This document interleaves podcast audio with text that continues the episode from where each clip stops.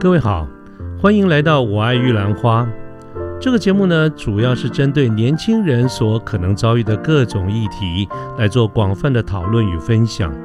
欢迎您跟我们一起。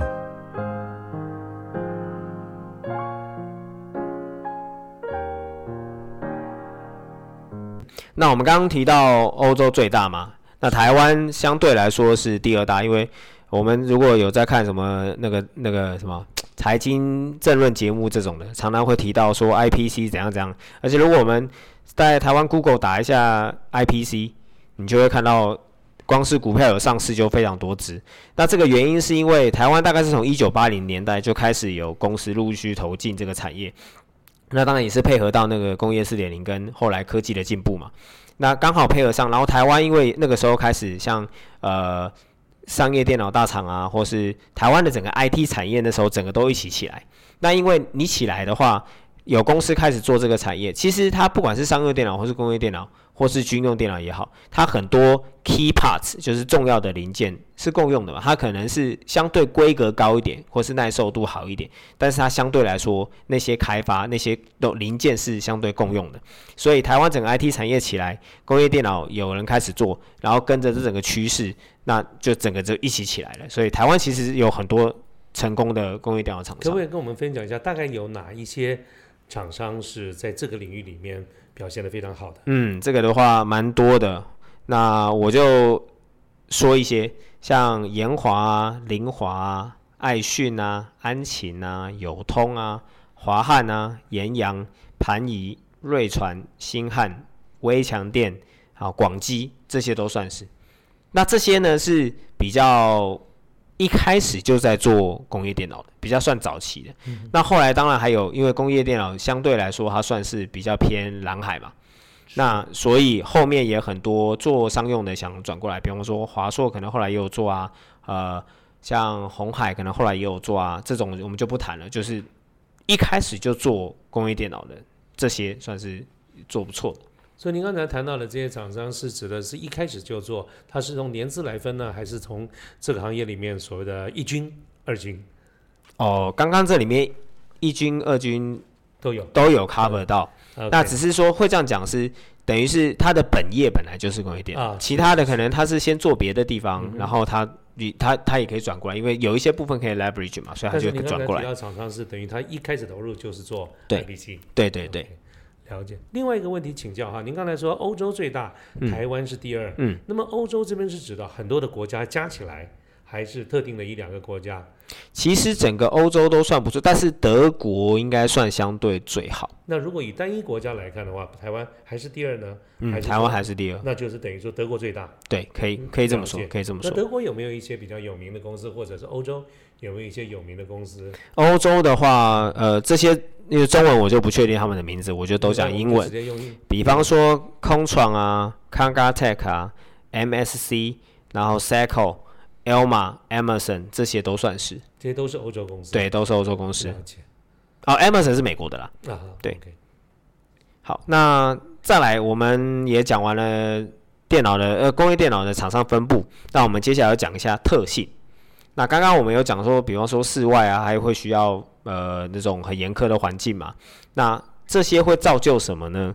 我们可以先讲一下工业电脑特别的地方，它有几个特点哦。第一个是它的步调相对是慢的，然后开发时间是长的，然后 longevity 是很长的。longevity 呃，应该算是它的供应时间要很长。那原因是因为，比方说像刚刚有提到医疗啊、军用啊这种，因为它是。相对来说，它是很重要的嘛。像医疗，它要接触人，所以它要拿到认证就很困难。因为你随便改一个零件，可能它的特性就会改变，就会导致我本来应该是这样，但是可能就会危害到人，或是危害到病人。它有可能是因为这样。那这是医疗的部分。那军用的话，军中的东西，它因为它都是跟政府挂钩的嘛，所以你要导入。你要光要拿到那些认证，你要过他那个很严苛条件，然后要到那些认证拿完，再到军用的呃，应该说政府实际的军事单位真的把它拿进去用，它的时间是非常长的。所以啊，因为这种像医疗跟军用这种还有很多其他啦。但是像这样子的领域的关系，它应用很特殊，所以它认证跟导入市场时间就会很长，所以就会导致专案进行的速度就会很慢。所以您刚才谈到这个 longevities，我可不可以把它想成跟产品生命周期？可以，是可以这么说。事实上也就这个意思。对对对。哦，这倒很有意思，因为我。从事过一段时间三 C 的商品，三 C 商品那个生命周期真的很短，两到三个 quarter 差不多就世代交替了一次。所以我刚刚听听到您谈的一个产品可能要好几年，我倒是觉得说，哦，还真的是蛮长的。没错，真的是要很长。有的时候一个产品可能光开发就基本起跳开发就是大概十个月一年，然后如果你是跟特定领域。有瓜葛的，比方说医疗军用这种，你可能光再加上他拿认证，跟他测试时间可能两三年跑去了。可是我好奇一点，就是说你整个的开发啦等等，刚才所谈到的这个很多的时间，常常不是因为技术吧，可能是因为一些法规啦等等这一些。主要是法规认证。可是如果在这么冗长的过程当中，如果说呃这个产品本身的世代交替，比如说呃 CPU 啦，常常就有新新的规格出来。那么有没有可能这个时候去更改设计，用优规来处理？嗯，这个就是后面也会提到，工业电脑其实是它不只是像我们刚刚提到这些厂商做工业电脑的硬体电脑设备，它其实是整个很大很庞大的一个产业体系。从上游所有的连接器啊、IC 啊这些，它都会针对这样子，因为这个产业需求也是大的嘛。然后它又有这个特性是它汰换很慢。它开发虽然很久，可是它一用就要用很久，所以也也会有厂商说，那那我做这种也不错，你前面弄久一点，但是我一卖可以卖五年、卖七年。所以呢，不光是我们做这个硬体整合的厂商会会叫做工业电脑，它上面那些 IC 它也会推出所谓的工业电脑的公规料。那你用这些公规料成一套体系，对你用这个公规料，你就可以去达到你想要的五到七年的这个时间。它就不会这么快就没了。说不定我们现在自己随便买一台 notebook 的这个规格，搞不好都比工业电脑好。哦，是是是，有真的吗？有可能，有可能。当然，现在因为呃，汰换的速度的确是又变更快了一点，所以当然步调可能没有像以前这么慢了。但是总归来说，还是算这样子的。了解，嗯。好，那我们刚刚讲到的是它很慢，开发时间很长，然后。呃，一个产品的生命周期可能会很久，可能要用五年啊到七年啊，甚至更长。那接下来呢，另外一个是像刚刚有提到，外面这个户外，它户外使用的话，它就会要很严苛嘛，所以这样子的客户对于品质的要求跟产品的稳定度就会非常的重要。那所以我们在设计的时候啊，你就会需要去特别选呃可以用比较久的公规的料。然后，或者是你要选让一些零件，你是可以确保它用很久，它的 fail rate 是很低的，像这样子，你是会需要去做考量的。那再来就是它相对难进入，然后 know how 比较高，那是因为因为品质的要求嘛，加上它领域实在太多，就是它不光是给某一种特定的领域或某一种特定的人使用，它是给每个领域都有可能有自己的。特殊的装置啊，特殊的软体啊，特殊的 protocol 啊，认证啊，还有他们有可能有自己的 know how 啊，所以外来啊，外来者要进入的门槛就会相对比较高。好，那我们讲完工业电脑特别的地方，我们来讲一下它跟消费性电子的差异。那前面我们有讲到说，消费电子比较是给 general purpose 嘛，给就是比较多的呃多的应用使用，但是工业电脑的话是比较垂直市场的，相对是比较给特定需求的。那我们刚刚说工业电脑慢，开发时间长，longevity 品质要求，产品稳定度高，难以进入，有 know how 这些特性，就会跟工业电脑做成呃，跟消费性电影做一些一些区隔。那我们下面就几个点来讲，第一个是速度，因为它开发时间很长，所以它改朝换代的时间就会很久，那速度就不会是重点，消费性可能。半年，像刚主持人有提到的，就是呃几个 quarter 就结束了，所以消费性就是半年可能就做案子，那工业电脑就会很久，一年有的要到三年甚至更长，会看状况而定。那再来就是因为它对品质跟稳定度的要求，价格就不会是工业电脑的第一考量。那消费性的话，当然当然是大家都希望是要以 CP 值高为主，所以它成本。的控管就比较重要，但工业电脑相对来说是以品质为第一优先，然后再加上因为你品质要好，要稳定度要高，所以它开发时要做验证就会比较多，零件的选择就会比较高，然后就会要就会造成成本上升跟卖价比较高。所以换句话说，工业电脑对于成本对于价格就不是第一考量。它的成本是来自于物料的成本还是时间成本？都有都有。物料本身，因为你要选那些。比较可以耐比较久的料，是是，那它就会已经比较高了，所以所有的成本都是相对比较高的。是，而且您刚才提到有关于时间比较长，要做很多的认证等等。对对对，有的像军用的认证或是医疗认证，可能一个它就要一万美金之类的，就是它的认证费用就很高，时间也很长。对，不单是时间，还认证本身需要费用。对，认证费用也很高。那再来就是数量跟变化性。一般来说，我们如果是一般消费者，因为人的数量本来就很多，所以它它的数量可能就会很多。但是因为呢，我们这个可能是用在特别地方。举个例，你可能外面的那个呃火车的匝道控制，就不会像是人的数量这么多嘛。就是我光轨道的线就没那么多条了，所以我的那个控制器相对一定也不会这么多。那因为它环境特殊的关系，所以它数量就会跟消费性比起来就会少非常非常多。一般如果你做消费性，你听到那种只有 K 级的，你可能还没感觉，你都要 KK 这种级，你才会觉得啊，这个可以做。但是工业电脑来说，一年我们听到一 K 就已经觉得哇，好大，真的是它。换句话说，我们很多的产品，我们在接单的时候，MOQ 都是一个很重要的一个一个因素。但是这件事情在工业电脑不是那么的重要，相对来说比较没有那么重要，因为对我们来讲，五十的我也做啊，一百的我也做啊。然后你到一 K 就已经真的算大了。我给我就感觉好像你要做这，你要累积起来一个很大的业绩，你搞不好弯腰要弯很多次，要捡很多的订单。嗯，对。但是另外一方面是因为刚刚有提到他的他那些他客户对于这个领域来说，它价格不是第一考量嘛，所以你可能相对卖价是比较高，所以你乘起来可能其实跟消费比起来就不会差那么多。就是你数量虽然少，但是因为卖价高。所以你可能存起来，你相对也没那么难做了。可是，在等于说工业电脑的业者，那么它的生产这一端怎么样的一个最佳化，或者在这种经常换产线、换产品，这个看来就是一个很大的学问了。没错，我们都会说少量多样啊。对，你要很少量，但是你要可以很多样，变化性要很多。我觉得这个点菜的容易啊，后面做菜的那个难呢？没错，没错，没错，没错，是的。好，那我们刚刚讲到少量多样嘛，所以就是，所以工艺电脑有可能从标准品，然后到小刻字，到完全刻字的 ODM，这样子都是有可能的。那我们接下来讲一下进入门槛的部分。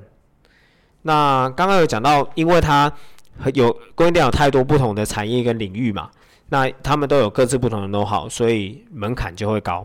那这部分呢，不仅是对公司而言是这样，对，其实对个人来说也是一样的。这个产业的人才其实不太好找，虽然说一样是科技业啊，但是工业电脑的人，你很容易就可以聊一聊就知道你是不是这个业内人。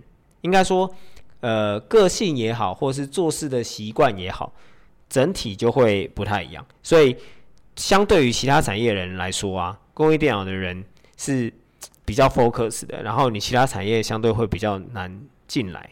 那所以换句话讲啊，你在这个产业经验如果有累积的话，你的不可取代性就会比较高，然后你也就很可以一直在这个产业。那所以工业电脑的年资就很重要。所以大麦克兄的意思其实是薪水也比较高的意思了。薪水到薪水跟消费性比也不见得真的比较高啦。不会吧？别客气了，我吃过了。对，不见得，但也是还是要看公司跟习性，还是要看一下。对，是是。